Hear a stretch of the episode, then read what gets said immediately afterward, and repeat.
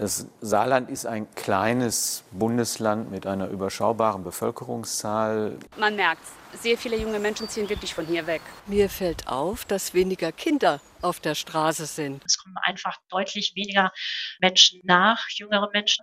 Und da entstehen jetzt Lücken in allen Bereichen. Wenn es Transformation an einer Stelle gibt, dann schlägt das ungebremst auf die Gesamtzahl durch.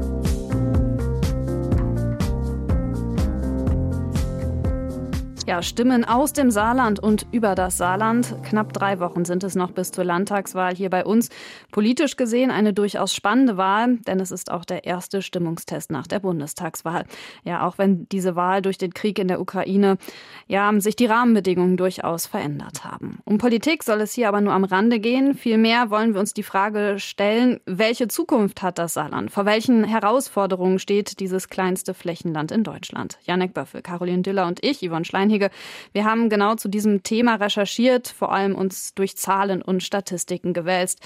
Janek Caro, was ja, war denn für euch die Zahl oder die Erkenntnis, die euch am meisten überrascht hat? Also ich fand es tatsächlich krass, wie stark sich der demografische Wandel im Saarland bemerkbar machen wird. Also wenn wir uns mal anschauen, wir haben aktuell rund 984.000 EinwohnerInnen im Saarland und bis 2060 werden das nach ähm, aktuellen Prognosen noch rund 800.000 sein. Und das ist schon eine heftige Zahl. Die beeindruckt auf jeden Fall. Also für mich war es irgendwie tatsächlich dieses, man, man hat es ja im Gefühl, diese Abkopplung des Saarlandes von der Wirtschaftsentwicklung im Bund. Also natürlich, das klingt gar nicht so schlecht. 2008 nach der Wirtschaftskrise hat das Saarland bis 2020 6,7 Prozent Wirtschaftsleistung zugelegt. Aber wenn wir uns dazu im Vergleich die Entwicklung im Bund anschauen, das sind 32 Prozent. Das ist einfach ein Vielfaches. Man muss es so krass sagen, im Hinblick auf die Wirtschaftsentwicklung ist das Saarland vom Bund abgehängt.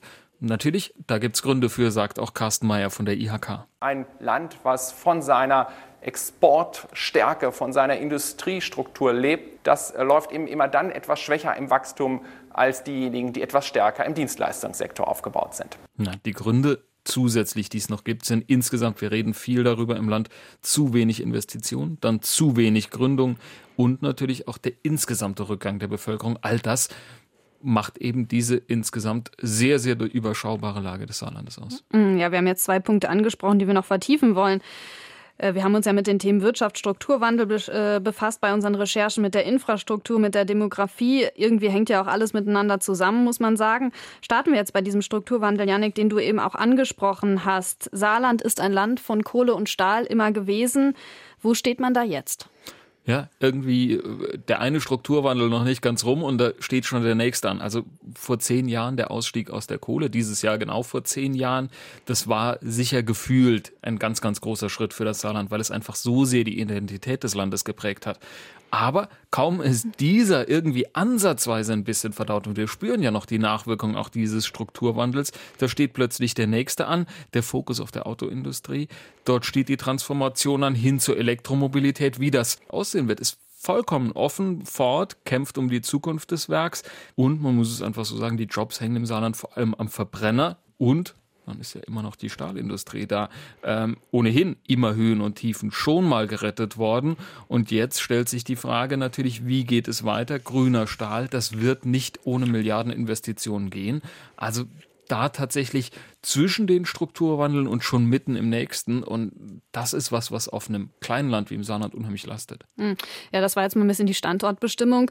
Die Zahlen der Wirtschaftsentwicklung haben wir genannt. Wir haben uns auch gefragt, ja, was macht denn dieser Strukturwandel mit dem Arbeitsmarkt? Wie schlägt sich das Ganze nieder. Wir haben im Saarland immer noch, auch, ja, sage ich mal, in der Tradition unserer Geschichte, eben als Industriestandort immer noch einen deutlich höheren Anteil im verarbeitenden Gewerbe als andere Bundesländer letztlich ja auch unser Nachteil, muss man sagen. Genau, die Stärke ist dann, wenn es schlecht läuft, eben der Nachteil. Carsten Mayer hat es schon ein bisschen, bisschen angesprochen im Hinblick auf die Arbeitsplatzverteilung eben in dem, in dem O-Ton. Ähm, man muss es einfach so sagen, die Zahl der Erwerbstätigen im gesamten verarbeitenden Gewerbe ist in den vergangenen Jahren deutlich zurückgegangen. Wenn dann im Saarland der Fokus sehr darauf liegt, tut das natürlich doppelt weh. Wenn wir es uns genauer anschauen, mehr als jeder zehnte Job ist hier seit der Jahrtausendwende weggefallen und das sind nicht ein paar hundert, das sind Tausende im Saarland. Gleichzeitig muss man auch sagen, ist die Gesamtzahl der Beschäftigten um 8 Prozent gestiegen. Das sagt Heidrun Schulz, die Chefin der Bundesagentur für Arbeit im Saarland dazu. Wir haben einen sehr hohen Anteil im verarbeitenden Gewerbe nach wie vor in der Beschäftigung. Das heißt, unser Potenzial, das direkt von Transformation betroffen ist, ist höher. Wir sind auf der anderen Seite aber auch innerhalb des verarbeitenden Gewerbes nicht sehr breit aufgestellt. Und damit, wenn es Transformation an einer Stelle gibt, dann schlägt das ungebremst auf die Gesamtzahl durch. Damit natürlich dieser klare Fokus auf den Automotive-Sektor gemeint. Also wenn dort ein großes Rad, wie beispielsweise Ford, ins Wanken gerät, dann hängt sofort ein unglaublich breiter Teil dran. Dieser Automobilcluster, der eine Stärke im Strukturwandel in der ersten Runde war oder in der letzten Runde, muss man sagen, genau. der könnte jetzt sozusagen die große Gefahr für Saarland sein. Ja, oder ist die große Gefahr. Ich glaube nicht könnte werden, genau. sondern wir sind ja mittendrin. Das muss man schon auch sagen. Wobei man eben auch korrekt sagen muss, du hast es eben angetriggert, äh, weil du gesagt hast, die Beschäftigung insgesamt im Saarland ist gestiegen. Es sind natürlich auch hier bei uns neue Jobs entstanden. Im Dienstleistungsbereich auch natürlich im Gesundheitswesen. Das ist der Boommarkt, das ist auch der Zukunftsmarkt. Da sind auch hier Jobs entstanden in der öffentlichen Verwaltung, auch an vielen anderen Stellen aber eben nicht in der Form, wo es wie, wie woanders. Das muss man eben auch festhalten. Genau, also einerseits in der schieren Menge. Es sind nicht so viele Jobs entstanden wie bundesweit, aber auch längst nicht alle Jobs in diesem Dienstleistungssektor im Saarland sind in einem irgendwie erträumten, gut bezahlten Maße entstanden. Auch nicht in gut bezahlten Branchen. Insgesamt ist auch der Beschäftigungsaufbau im Saarland Unterschied, unterdurchschnittlich und das, wir hatten es am Anfang schon mhm. angesprochen, mhm. es gibt einfach zu wenige Gründungen. Es fehlt an neuen Unternehmen, die diese Lücken, die ja einfach in den vergangenen Jahren entstanden sind, auffüllen können. Der Unterschied ist spürbar. Pro eine Million Einwohner sind es im Saarland 800 Gründungen jedes Jahr weniger als im Bundesschnitt, heißt von der IHK. Ja, es gibt Erklärungen dafür. Auch diese Industriestruktur, diese, genau. diese Arbeiterstruktur im Saarland, äh, die dazu führt, dass der, ich nenne es mal, Gründungsimpuls bei den Menschen fehlt, macht es das schwierig. Es gibt auch Studien, die sagen, in industriegeprägten Regionen ist einfach die Innovationskraft und Innovationskraft bedingt Gründungskraft einfach niedriger. Und das heißt, in diesen wissensintensiven und damit tendenziell besser bezahlten Jobs in neu gegründeten Unternehmen, da fehlt es einfach im Saarland in einem deutlichen Maße. Jetzt nehmen wir den Punkt, den wir gerade auch so ein bisschen angesprochen haben, ähm, Ansätze, dass eben auch Forschungseinrichtungen möglicherweise Impulse geben für Unternehmensgründung. Wir haben das CISPA Helmholtz Zentrum für IT-Sicherheit hier. Das ist so ein Leuchtturm, der auch von der Politik immer gerne genannt wird. Wir haben zuletzt aber auch ein paar weitere äh, recht hochrangige Forschungsinstitute, die sich hier auf dem Campus der Universität angesiedelt haben. Die Politik geht da gerne hin, wenn die eröffnet werden und sagt jedes Mal, das ist ähm, eine neue Chance für das Saarland, da können neue Jobs entstehen. Ähm, tja, ist das so? Ist das die Chance oder? Sagen wir es mal so, es ist, glaube ich, auch die Sehnsucht nach Einfluss. Also ich, ich, glaube, das ist in der Wirtschaftswissenschaft auch so ein bisschen die Frage, eine, eine Glaubensfrage. Wie viel Einfluss hat Standortpolitik tatsächlich? Also es gibt Stimmen, die sagen, dieser Einfluss ist überschaubar, der direkte Einfluss von Politik auf die Standort, auf, die, auf den Wirtschaftsstandort, sagt zumindest Professor Gerhard Untied von der Uni Münster. Die Ansatzmöglichkeiten der regionalen Wirtschaftspolitik sind in sich begrenzt. Das meiste wird über Märkte geregelt und nicht über äh, Wirtschaftspolitik der Region. Also natürlich, es ist auch umgekehrt eine Illusion zu sagen, dass Politik keinen Einfluss auf die Wirtschaft hat. Also natürlich sind solche Anstöße wie im Umfeld der Uni Wissenstransfer zu schaffen vollkommen notwendig, gerade in der von uns eben beschriebenen Lage des Saarlandes. Aber natürlich, man muss schauen, es gibt nicht diesen direkten Einfluss politische Entscheidung A, B und C führt zu folgender, folgender Entwicklung, führt zu folgendem Jobaufwuchs. Man kann das sicher befördern, aber man darf auch nicht vergessen, das Saarland ist dort in einem Wettbewerb mit anderen Bundesländern, mit anderen Regionen, wo auch Wirtschaftspolitik betrieben wird. Deshalb man hat nicht so viele Schüsse im Revolver, äh, die müssen sitzen, die man abfeuert. Mhm. Ja, deshalb haben wir ja auch äh, bei unseren Recherchen die Überschrift nachher gefunden für unsere Artikel, die wir geschrieben haben, neue Prioritäten für die Saarwirtschaft. Und haben uns im Prinzip auf ein Thema fokussiert, ähm, was nicht vielleicht vollkommen überraschend ist, aber das zumindest in eine Richtung geht, in der wir sagen, wir müssen auch vielleicht in Teilen so ein bisschen unsere Kommunikationsstrategie überdenken, vielleicht in Teilen auch unseren Fokus nochmal äh, überdenken. Was meinen wir mit neuen Prioritäten? Ich glaube, es ist ja auch, auch äh, im Hinblick auf unsere eigene Rolle. Also wir dürfen uns da ja vom Fokus ja auch nicht ausnehmen. Äh, der Fokus liegt natürlich auch bei uns Medien ganz klar auf Saarstahl, auf Ford, auf diesen großen Playern. Also wo die, wo die tausenden Arbeitsplätze zusammensitzen. Die Politik, alles richtig, dass es genau, um Ansiedlungen wie Eswold geht, dass dort der rote Teppich ausgerollt wird, dass äh, die auf den Stahldemos mitlaufen und für die Zukunft dieser Arbeitsplätze kämpfen. Dafür sind es einfach zu viele. Man kann nicht sagen, darauf verzichten wir.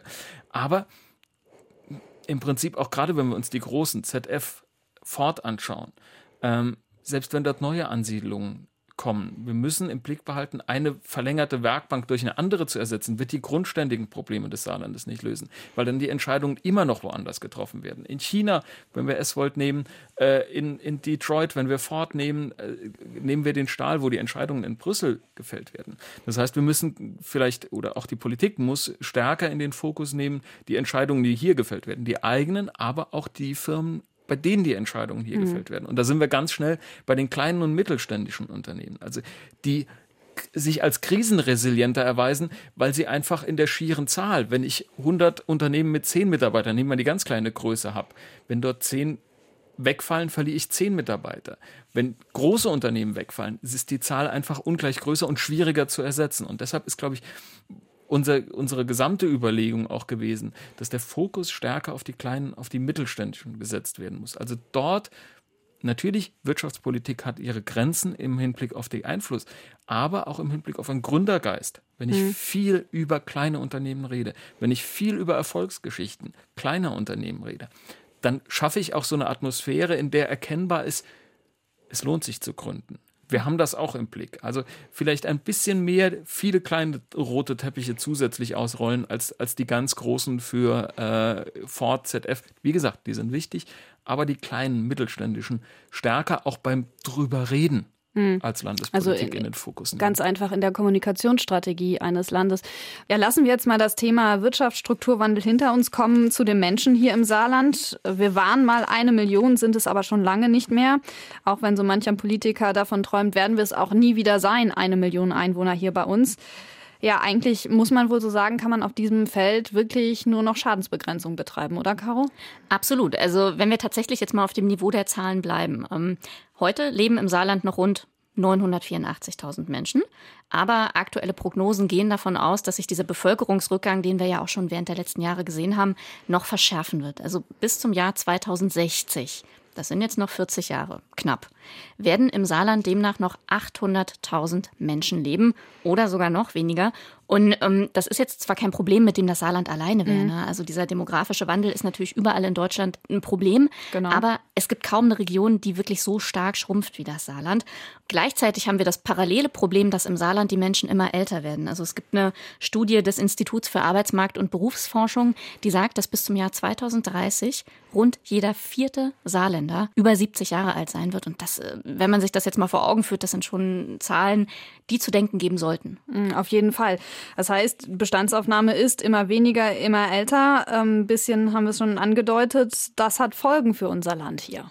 Absolut. Und ähm, am krassesten sind diese Folgen tatsächlich bemerkbar auf dem Arbeitsmarkt im Saarland. Denn die geburtenstarken Jahrgänge aus den 50er und 60er Jahren, die gehen demnächst in Rente.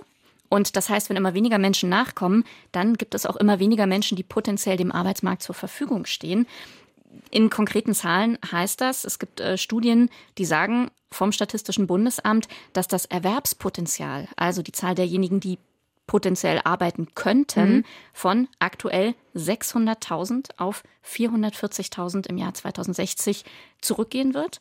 Und was das bedeutet für ein Bundesland, das ohnehin in vielen Bereichen von der Entwicklung im Bund abgekoppelt ist, ich glaube, das brauchen wir jetzt nicht lange zu diskutieren, das kann sich jeder ausmalen noch eine Sache ist, wenn diese Zahlen jetzt auch relativ abstrakt wirken. Ne? Mit jedem Einwohner, den das Saarland weniger hat, kriegt das Land auch ganz einfach weniger Geld aus dem Bund. Das sind 5200 Euro ungefähr weniger, die mit jedem Einwohner hier flöten gehen. Also das hat Folgen im Prinzip für alles, ne? Absolut. Und was sich jetzt natürlich auch schon bemerkbar macht an vielen Orten, und aus meiner Sicht ist das noch das Wichtigste, für die Ortskerne. Also wenn es keine Menschen gibt, dann gibt es niemanden, der sich tatsächlich um die Orte, um das Vereinsleben, um das Dorfsleben kümmert. Und ich glaube, das ist tatsächlich noch der Punkt, der für viele auch ähm, am spürbarsten sein wird. Mhm. Dazu das fehlende Geld, was natürlich auch dann am Ende das Aussehen eines Ortes, gerade vor Ort in den Kommunen, ja bestimmt. Es bedeutet natürlich auch, gerade wenn wir jetzt den Aspekt der älter werdenden Bevölkerung nehmen, dass sich Kommunen, ähm, sage ich mal, von ihrer ganzen Ausgestaltung und Infrastruktur dahin ja auch ein bisschen, ja, ein, darauf ein bisschen einstellen müssen. Ähm, ältere Menschen haben andere Bedürfnisse als äh, vielleicht junge Familien. Absolut. Und ähm, wenn man das Ganze zu Ende denkt, bedeutet das schlicht und einfach, dass wir an einen Punkt kommen werden, wo in Zukunft nicht mehr jede Kommune alles anbieten und alles leisten kann. Das heißt, die Zusammenarbeit der Kommunen untereinander und auch die Spezialisierung der jeweiligen Kommunen, was eben bestimmte Angebote auch für bestimmte Altersgruppen angeht, die wird immer wichtiger. Das äh, hat uns auch Petra Klug verraten, die bei der Bertelsmann Stiftung das Projekt Wegweiser Kommune betreut je weniger Menschen vor Ort leben, desto schwieriger ist es, Daseinsvorsorge und Infrastruktur aufrechtzuerhalten. Also es macht sicher jetzt nicht Sinn, überall zu versuchen, aufrechtzuerhalten für eine Handvoll Leute irgendeinen Dienst, sondern da muss man dann eben überlegen, ob man andere Möglichkeiten schafft. Und da ist sicher auch gerade bei den kleineren Orten das Thema Kooperation oder Unterstützung von Kreis- und Landesregierung sicher ein wichtiger Faktor, weil ohne wird es nicht gehen. Klar, das Thema interkommunale Zusammenarbeit ist jetzt eins, das im Saarland kein ganz Neues ist. Die Frage ist halt bloß, ob man tatsächlich in dem Ausmaß, in dem das nötig sein wird, hier darauf vorbereitet ist. Und da würde ich mal ein Fragezeichen hintersetzen. Genauso eben die Frage, die wir gerade so ein bisschen angedeutet haben, sind wir im Prinzip auch darauf vorbereitet, dass wir älter werden, dass wir genug Krankenhäuser beziehungsweise dass wir genug, sage ich mal, Ärzte vor Ort haben, dass auch alles barrierefrei ist und sonstige Aspekte, die damit reinspielen. Äh, Jetzt ist äh, Demografie ein Thema, das von verschiedenen Seiten beleuchtet werden kann. Es heißt eben aber auch, dass wir Menschen im Saarland im Prinzip halten müssen, die, die da sind, gerade junge Leute und vor allem auch dafür sorgen müssen, dass neue Menschen im Saarland zu uns kommen, dass wir nicht noch älter, am besten sollten junge Menschen kommen. Jetzt ist es natürlich so, ähm, junge Menschen zieht es vielleicht in die großen Städte, vielleicht auch in Orte wie Leipzig, die einfach angesagt sind. Das Saarland ist jetzt nicht der Sehnsuchtsort. Genau, also ich finde äh, ganz symbolisch dafür ist, ich weiß nicht, vielleicht kennen es einige Hörerinnen und Hörer, es gibt dieses Graffito an der ähm, Hochschule für Bildende Künste, wo drauf steht, Banksy kommt nicht nach Saarbrücken. Und das ist einfach eine Wahrheit, mit der wir uns abfinden müssen. Aber das heißt natürlich nicht, dass man jetzt fatalistisch sagt, oh mein Gott, das Saarland wird untergehen. Nee, also es gibt ja tatsächlich Punkte, die gerade auch für junge Menschen hier sehr attraktiv sind. Ähm, in, entscheidender Faktor, der, glaube ich, noch ein bisschen unterschätzt wird, was das angeht, sind tatsächlich Hochschulen. Also die als sogenannte Pull-Faktoren, als Magnete auszubauen, das wird, denke ich, auch in den nächsten Jahren ähm, noch wichtiger werden für dieses Land. Und auch gibt es eine Studie von der Saar-Universität ähm, von 2018, wo die Macher herausgefunden haben, dass äh, das tatsächlich auch ganz gut funktioniert, junge Menschen über ein Studium im Saarland auch im Land zu halten. Denn die haben gesagt, okay, Diejenigen, die nicht aus dem Saarland kommen, von denen bleibt rund ein Drittel tatsächlich nach dem Studium doch hier. Ähm, der Studienmacher Professor Wolfgang Mayer erklärt, womit das zusammenhängt. Wenn wir die Leute hier im Saarland halten wollen, dann müssen wir auch breit anbieten. Also aus der Sicht der saarländischen Jugendlichen ist es unbedingt wichtig, ein möglichst breites, attraktives Angebot zu schaffen. Nach außen mag es auch interessant sein, gewisse Highlights zu setzen wo das auch einen Ruf hat und dann die Leute deswegen hierher kommen.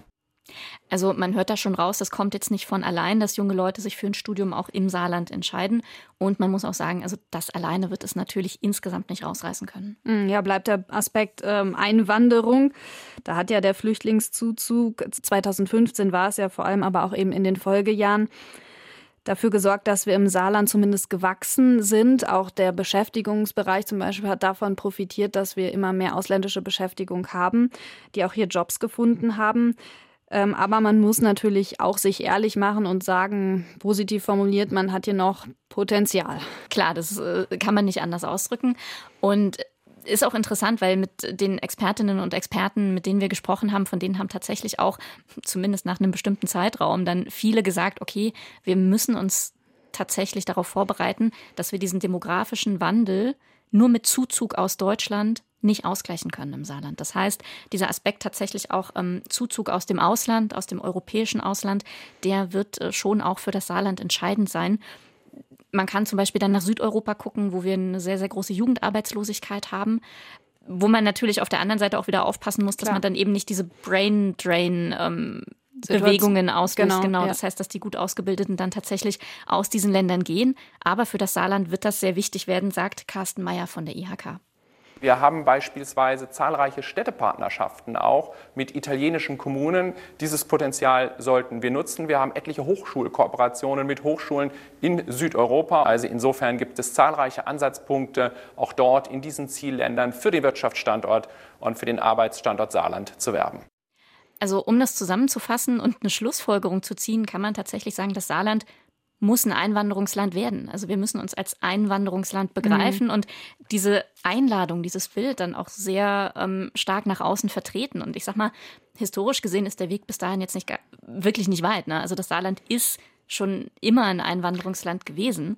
Aber ich denke, dass gerade dieser Punkt ähm, in der Zukunft für die demografische Entwicklung und, und auch für die wirtschaftliche Entwicklung im Saarland sehr entscheidend sein wird. Also das klingt jetzt so blöd, weil es so klingt, als wären diese Menschen jetzt irgendwelche wirtschaftlichen Ressourcen, auf die wir angewiesen sind. Es geht natürlich weit darüber hinaus, aber auch dafür ist es ein sehr entscheidender Punkt. Und persönlich finde ich auch, dass wir uns ganz, ganz große Gedanken darüber machen müssen, wie die Menschen, die auch schon ähm, 2015 oder wann auch immer ins Saarland kommen, die hier eine Ausbildung angefangen haben, die immer noch keinen sicheren Aufenthaltsstatus haben, dass wir wirklich gucken, wie wir diese Leute tatsächlich dauerhaft hier halten können und wie wir auch die qualifizieren, die schon hier sind und sich gerne einbringen möchten. Hm, also auch ein großes Potenzial vor allem in der Richtung. Und was du sagst, ist ja vor allem, dass man ähm, auch äh, kommunikativ eben die Strategie ändern muss und sich in ein Bewusstsein sozusagen, in ein Bewusstsein, das sich ins Bewusstsein rufen mach, äh, muss, wir sind ein Einwanderungsland und das eben auch, ich sag's mal ganz flapsig formuliert, äh, laut nach außen schreit. Absolut. Also Saarland Einwanderungsland als Standortfaktor auch im Wettbewerb der Bundesländer. Punkt.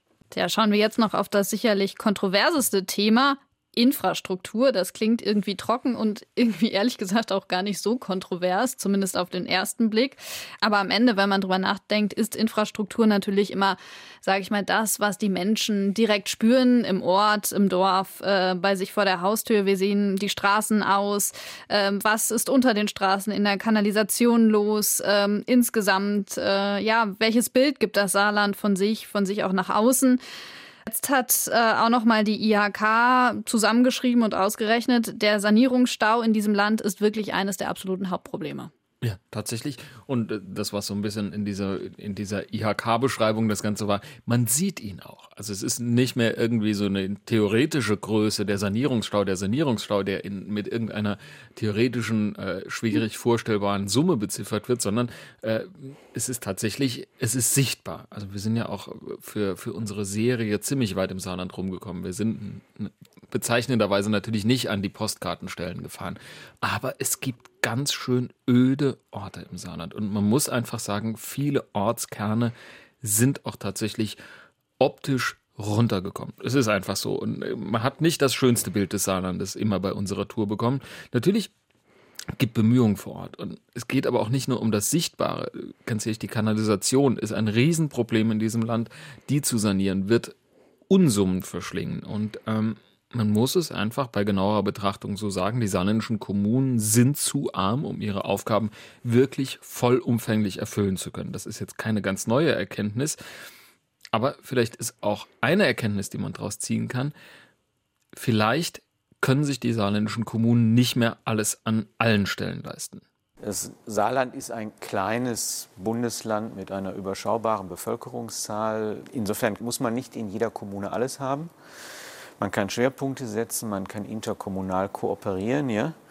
Und in der Tendenz ist es richtig, lieber zwei gute, schöne Schwimmbäder als drei, die nicht mehr ordentlich renoviert worden sind. Das sagt Martin Junkernheinrich von der Uni Kaiserslautern. Der hatte ja vor einigen Jahren mal äh, ein Gutachten gemacht, das äh, nicht unbedingt nur positiv in den saarländischen Kommunen aufgenommen wurde, weil es eben relativ klar das Sparpotenzial in saarländischen Kommunen aufgezeigt hat. Und damals war eine der Erkenntnisse, dass es eben tatsächlich so ist, dass es zu viel von allem im Saarland gibt. Unter anderem das prominenteste Beispiel waren damals die 70 Schwimmbäder. Die es immer noch gibt? Äh, tatsächlich ist genau das eines der Probleme. Es gibt keine offizielle Erhebung, wie viele Schwimmbäder es wirklich in dem eine Million Einwohner Saarland äh, gibt. Also das ist vielleicht relativ bezeichnend, dass es keine offizielle, die berühmte Bäderstatistik, die immer wieder angeführt wurde und kommen sollte, sie ist immer noch nicht gekommen. Also bei so einem Kostenfaktor Schwimmbäder äh, und wo man ja eigentlich als Land einen Blick drauf haben sollte, es gibt keine Übersicht von offizieller Seite. Ja, aber Schwimmbäder sind es jetzt beispielsweise, aber eben auch zum Beispiel Sporthallen, Dorfgemeinschaftshäuser. Das sind so ganz typische Dinge, die die Anlaufpunkte im Ort sind, die einen Ort in Teilen ja auch lebenswert und attraktiv machen. Das Saarland altert, soll attraktiv werden. Geht es dann nicht gerade darum, die Orte auch lebenswert zu erhalten und eben nicht nur das Nötigste zu machen? Ich glaube, das ist der schmale Grat, den es im Saarland zu halten gilt. Ähm, ich glaube, es stellt sich auch nicht die Frage, ob wir Schwimmbäder brauchen. Natürlich brauchen wir Schwimmbäder, damit Menschen einerseits ganz simpel schwimmen lernen können, aber auch die andere Frage, es ist ja ein schönes Freizeitvergnügen, nicht nur im Sommer ins Schwimmbad zu gehen. Menschen gehen gerne schwimmen, deshalb gibt es Schwimmbäder. Also das ist vollkommen berechtigt, dass es die gibt. Und man muss allerdings auch bedenken, jedes Schwimmbad im Saarland macht jedes Jahr rund 300 bis 600.000 Euro Verlust und das bei den ohnehin schon klammen Kommunen im Saarland. Ähm, nehmen wir Beispiele ein beträchtlicher Teil dieser Schwimmbäder, Landsweiler Reden, ist zu sanieren. Landsweiler Reden, allein dort würde diese Sanierung sieben Millionen Euro kosten. Dazu sind nicht nur die Schwimmbäder. Dazu kommen, kommen Sporthallen. Es gibt überall Sporthallen, die in den 80ern überall gebaut wurden, von denen ganz viele ganz grundsätzlich sanierungsbedürftig sind. Aber das Ganze passiert in einer sehr, sehr angespannten Haushaltsnotlage. Und da ist natürlich die Frage, äh, lohnt es tatsächlich überall alles offen zu halten, das dann in Teilen vor sich hingammelt? Oder geht es nicht viel eher darum, dass man attraktive Schwimmbäder, dass man attraktive Sporthallen hat, um auch attraktiv als Kommune zu sein? Vielleicht wäre es dort der richtige Schritt, als Land klar zu sagen, ja, wir brauchen Schwimmbäder, damit jeder Zugang hat. Und es muss nicht unbedingt übererfüllt sein, aber man muss dosieren, wo sind die Schwimmbäder. Jeder sollte Zugang haben. Es sollten keine überfüllten Schwimmbäder sein, aber man muss sicher, glaube ich, im Blick haben, ob tatsächlich 70 Schwimmbäder gemessen an der Größe des Saarlandes und gemessen auch an der Haushaltssituation des Saarlandes tatsächlich notwendig sind. Und das muss das Land machen. Kein Bürgermeister stellt sich jubelnd hin und sagt, juhu, wir machen unser Schwimmbad zu, weil es zwei Orte weiter in der nächsten Kommune so ein tolles Schwimmbad gibt. Ich glaube, das kann man der kommunalen Ebene nicht anlassen. Das ist das Land gefragt. Mhm. Was am Ende bedeutet zu sagen, okay, wir machen weniger. Also wir schließen Schwimmbäder, bauen diese Infrastruktur ab und sagen aber dafür, dafür haben wir eben lieber weniger und dafür attraktive und moderne Schwimmbäder, die wir uns am Ende aber auch leisten können und eben. wo die Kommunen dann eben auch zusammenarbeiten können und gemeinsam eben dann auch Schulden oder Defizite eben ausbaden können. Und da brauchst eben den Blick drauf, wo, wie kann man auf dem Reißbrett ungefähr planen, wo Schwimmbäder tatsächlich gut positioniert sind, um möglichst viele Menschen zu erreichen. Genau. Ja, trotzdem ist ja in dem Zusammenhang immer schnell das Argument da, wenn es darum geht, öffentliche Infrastruktur abzubauen oder bestimmte äh, Ortsteilen etwas wegzunehmen. Ja, dann wird gesagt, okay, wir haben aber die Gleichwertigkeit der Lebensverhältnisse. Das äh, ist ein Grundrecht, das es auch zu erfüllen gibt. Ähm, und wir sagen jetzt, okay, die Gleichwertigkeit der Lebensverhältnisse kann es gar nicht mehr geben in einem Land, was so dasteht, wie es dasteht. Ähm, wie ist das? Wie schätzt du das ein? Ja, also natürlich Gleichwertigkeit der Lebensverhältnisse, man kann sich grundgesetzlich darauf berufen, dass das herrschen muss. Aber die Frage ist, was bedeutet das denn? Äh, zumindest laut Martin Junkernheinrich nicht unbedingt alles überall. Das heißt aber nicht, dass diese Gleichwertigkeit in jeder noch so kleinen Gemeinde existieren muss, sondern auch in einem vertretbaren räumlichen Umfeld. Und da ist es auch in anderen Ländern, die ländlichen Charakter haben, ganz normal, dass man zum Kulturtempel weiterfahren muss und dass man auch nicht alle fünf Kilometer ein Schwimmbad haben kann. Und genau da stellt sich ja die Frage, auch im Hinblick auf die Kleinheit des Saarlandes. Wir sind auch räumlich so überschaubar groß. Äh, ich glaube, es ist zu spät und es ist die falsche Konsequenz zu sagen, irgendwas gab es irgendwann mal im Ort überall und das muss jetzt auf Teufel komm raus behalten werden. Sei es die Schwimmbäder, äh, sei es die wie in den 80ern wie Pilze aus dem Boden geschossenen Sporthallen. Es kann nicht heißen, Gleichwertigkeit der Lebensverhältnisse, dass es in jeder noch so kleinen Kommune, in jedem noch so kleinen Ort alles gibt. Und ja, das mag auch mal bedeuten, dass das Liebgewonnene im Ort verschwindet. Ähm, aber ich glaube, die Erkenntnis, die, die auch von unseren Fahrten und von unseren Gesprächen im Saarland ist, es geht nicht alles überall. Man muss nicht die freie Wirtschaft anführen und irgendwie sagen, es muss alles kostenneutral sein. Ähm, Bäckereien, wäre so ein Beispiel. Es ist ein Drittel weniger geworden in den vergangenen Jahren, weil einfach die Nachfrage nicht mehr da ist, weil es sich nicht mehr lohnt. Ich glaube, es ist, die öffentliche Hand darf nicht nur nach wirtschaftlichen Gesichtspunkten gehen.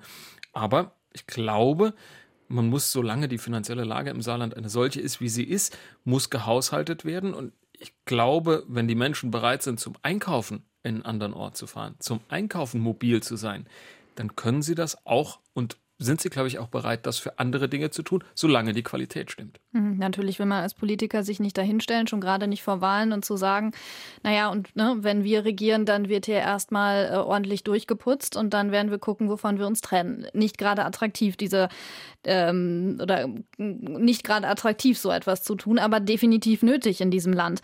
Jetzt ist es das eine, wenn das Schwimmbad schließt, aber ich möglicherweise zwei Dörfer weiter noch eine Alternative habe. Das nächste ist, ein, dass äh, ein wirkliches Diskussionsthema in diesem Zusammenhang ist. Das hat sich ja entsponnen im Saarland, vor allem zuletzt äh, an der Frage der Kliniken im Norden des Saarlandes und der Versorgung dort. Äh, auch da gibt es seit langem eine Debatte darüber, nicht nur im Saarland geführt, sondern bundesweit geführt, ja zu sagen, okay, so viele Kliniken, das macht keinen Sinn. Im Prinzip müssen wir auch da ähm, uns konzentrieren, uns fokussieren und tatsächliche Zentren schaffen. Da ist auch der Weg sicherlich fürs Saarland. Ja, aber es ist natürlich ein noch ungleich schwierigerer Weg, weil äh, Krankenhäuser ist einfach noch mal emotionaler. Also wenn ich im Sommer nicht ins Schwimmbad gehen kann, äh, rührt das nicht an meiner existenziellen Angst. Ähm, aber wenn das Gefühl ist, ich habe keine Krankenversorgung mehr vor Ort, dann ist das natürlich was, was, was ganz stark an der, an der Substanz rührt. Nehmen wir das Beispiel Wadern, wo das Krankenhaus ja zugemacht hat. Da muss man ganz ehrlicherweise sagen, dieses Krankenhaus war in den vergangenen Jahren vor der Schließung nie sonderlich beliebt. Äh, manche sagen sogar, da ist der Waderner nicht hingegangen, weil es kein schönes Krankenhaus war, weil das nicht gut in Schuss war. In dem Moment, in dem das Krankenhaus zugemacht hat, waren die Proteste plötzlich da. Hm. Also es ist einfach ein Thema, das emotional unheimlich anfasst. Ähm, aber das Problem in der Wahrnehmung ist sicher, und das zeigen viele Studien, Nähe ist kein Qualitätskriterium bei Krankenhäusern. Selbst bei Dingen, die sich unglaublich dringlich und eilig anhören, wie Herzinfarkten, erklärt Jan Böken von der Bertelsmann Stiftung. Das ist eine Illusion zu glauben, dass das jedes kleine Haus gut machen könnte. Selbst wenn die apparativ gut ausgestattet sind, wird das Personal nicht genug Erfahrung sammeln, um dann in dieser Notfallsituation auch behandeln zu können. Und deswegen braucht es eher eine Infrastruktur, einen Rettungsdienst, der die Menschen schnell dahin bringt, wo sie gut versorgt werden, als die Illusion aufrechtzuerhalten, Versorgung könnte an jedem Punkt überall in der gleichen Höhe und in der gleichen Qualität gewährleistet sein. Die Bartelsmann Stiftung hatte sich die Krankenhauslandschaft in Deutschland angeschaut und hat, ist zur Erkenntnis gekommen, einfach, es gibt zu viele, zu kleine Krankenhäuser. Und ganz ehrlich, das ist auch das Problem im Saarland. Alles in allem zusammengerechnet sind wir bei ungefähr 20 Krankenhäusern im Saarland.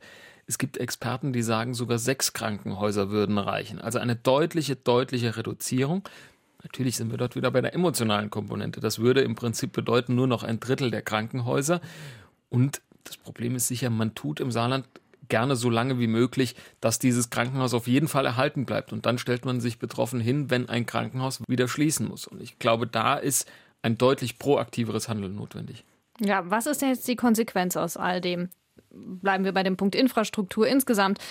Alles dicht machen, pff, warten, bis dann alles irgendwie von selbst dicht gemacht wird oder dicht gemacht werden muss? Ich glaube, dass es auch das Warten und so zu tun, als ob es einfach zu teuer angesichts der Lage des Saarlandes. Äh, es geht um klare Pläne, klare Botschaften, nachvollziehbar zu machen, welche Entscheidungen und auch schmerzhafte warum getroffen werden. Nehmen wir Krankenhäuser. Zu sagen, so viele brauchen wir, klar am Reißbrett zu überlegen, wo sind die Standorte, die es ohnehin gibt, wo müssen sogar möglicherweise neue große Standorte aufgebaut werden. So viele Rettungswachen, so viele medizinische Zentren brauchen wir. Und dann auch der um, im Umkehrschluss zu sagen, so viele Krankenhäuser müssen schließen, um eine gute Versorgung überhaupt hinzubekommen im Saarland, in dem größere, bessere Krankenhäuser äh, zusammengezogen werden. Und man darf halt auch nicht vergessen, die kommunale Seite steht dann schnell bei der Landespolitik auf der Matte. Natürlich, es sind Verzahnungen, es ist häufig dieselbe Partei, äh, die dann entscheiden muss. Aber es gilt im Prinzip bei Krankenhäusern, bei Schwimmbädern, bei Sporthallen. Lieber ein bisschen weniger, aber dafür gut. Und das, glaube ich, ist eine Botschaft, die man auch den Saarländerinnen und Saarländern relativ deutlich klar machen kann. Äh, es hilft nichts, betroffen daneben zu stehen, wenn irgendwas mal schlie schließt oder ein Turnhallendach einbricht, sondern es geht darum, sich auch den Saarländerinnen und Saarländern gegenüber ehrlich zu machen und ehrlich zu machen, dass manche Orte dann einfach manche Dinge nicht mehr haben. Das hm. ist einfach in Teilen auch eine, abgehängt werden. Auch abgehängt werden, weil sie werden immer kleiner werden. Wir haben den demografischen Wandel, den haben wir jetzt noch gar nicht eingepreist. Vieles wird sich sogar noch, noch verschärfen. Man muss den ländlichen Raum, wo er denn überhaupt im Saarland ländlich ist, im Blick behalten. Aber der Rest, da muss man sagen, hier wird im Ort kein Schwimmbad und keine Turnhalle mehr sein und auch kein Krankenhaus. Aber dafür gibt es eine gute Turnhalle, ein gutes Schwimmbad und ein gutes Krankenhaus in vollkommen erreichbarer Nähe. Und ich glaube, dass da viele Menschen mutiger und auch verständiger für solche Entscheidungen sind, als die Politik vorgibt, dass es so ist. Ich glaube aber, es braucht die klaren Entscheidungen. Es geht nicht mehr alles überall. Es wird Orte geben, die abgehängt sind. Aber ich glaube, ohne diese Entscheidungslust und auch ohne diese, diese Lust, auch schmerzhafte Entscheidungen zu treffen, weil sie alternativlos, um den blöden Ausdruck zu verwenden, sind, wird es, wird es nicht gehen. Sonst halten wir so viel am Leben künstlich, was eigentlich nicht mehr lohnt und dafür in unglaublich schlechter Qualität nur vorgehalten wird. Tja, machen wir einen Strich drunter. Und all das, was wir besprochen haben, all diese Themen, jetzt gerade die Infrastruktur, davor haben wir noch über die Demografie gesprochen, über die Wirtschaft im Land. Wir ziehen immer gerne am Ende unseres Podcasts das Zelt Mensch Wirtschaft Bilanz und sagen, ja, was zählt jetzt? Welche Zukunft äh, hat das Saarland? Das war unsere Ausgangsfrage. Was zählt jetzt? Wir werden weniger, wir werden älter, wir müssen unsere Infrastruktur anpassen. Ja, ich glaube tatsächlich, also es müssen Entscheidungen getroffen werden. Also das ist, glaube ich, die, die Kleinheit des Saarlandes, die, die immer beschworen wird. Sie ist auch eine Chance, die man tatsächlich nutzen kann. Sie hemmt in vielen Punkten, weil dann eben der nächste Bekannte auf der Matte steht und sagt, du kannst auch bei uns nichts zumachen. Und dieses, aber ich glaube tatsächlich, dass die Kleinheit eine Chance ist, indem man landesweite Entscheidungen treffen kann, indem man sich insgesamt das Land anschauen kann. Aber ganz ehrlich, in allen Bereichen, es wird nicht ohne Einschnitte gehen weil wir werden weniger, weil viele Dinge einfach notwendig sind, die sich das Saarland eigentlich nicht leisten kann. Deshalb muss man genau hinschauen. Aber ich glaube, Entscheidungsfreude ist das, was zählen wird in den kommenden Jahren. Nicht irgendwie in 20, 30 Jahren, sondern in den sehr nah bevorstehenden Jahren. Ja, das wäre dann etwas, was die neue Landesregierung sich in ihr Aufgabenbüchlein schreiben könnte. Wir sind schlauer. In ungefähr drei Wochen am 27. März wird im Saarland gewählt und wie die Ausgangslage ist und in welche Zukunft das Saarland Stand jetzt schaut und was die Herausforderungen sind, das haben wir besprochen. Ich glaube fast 45 Minuten lang, also bestens informiert. Das war das Zelt Mensch Wirtschaft heute mit Yvonne Schleinhege und Janik Büffel und der Kollegin Caroline Düller.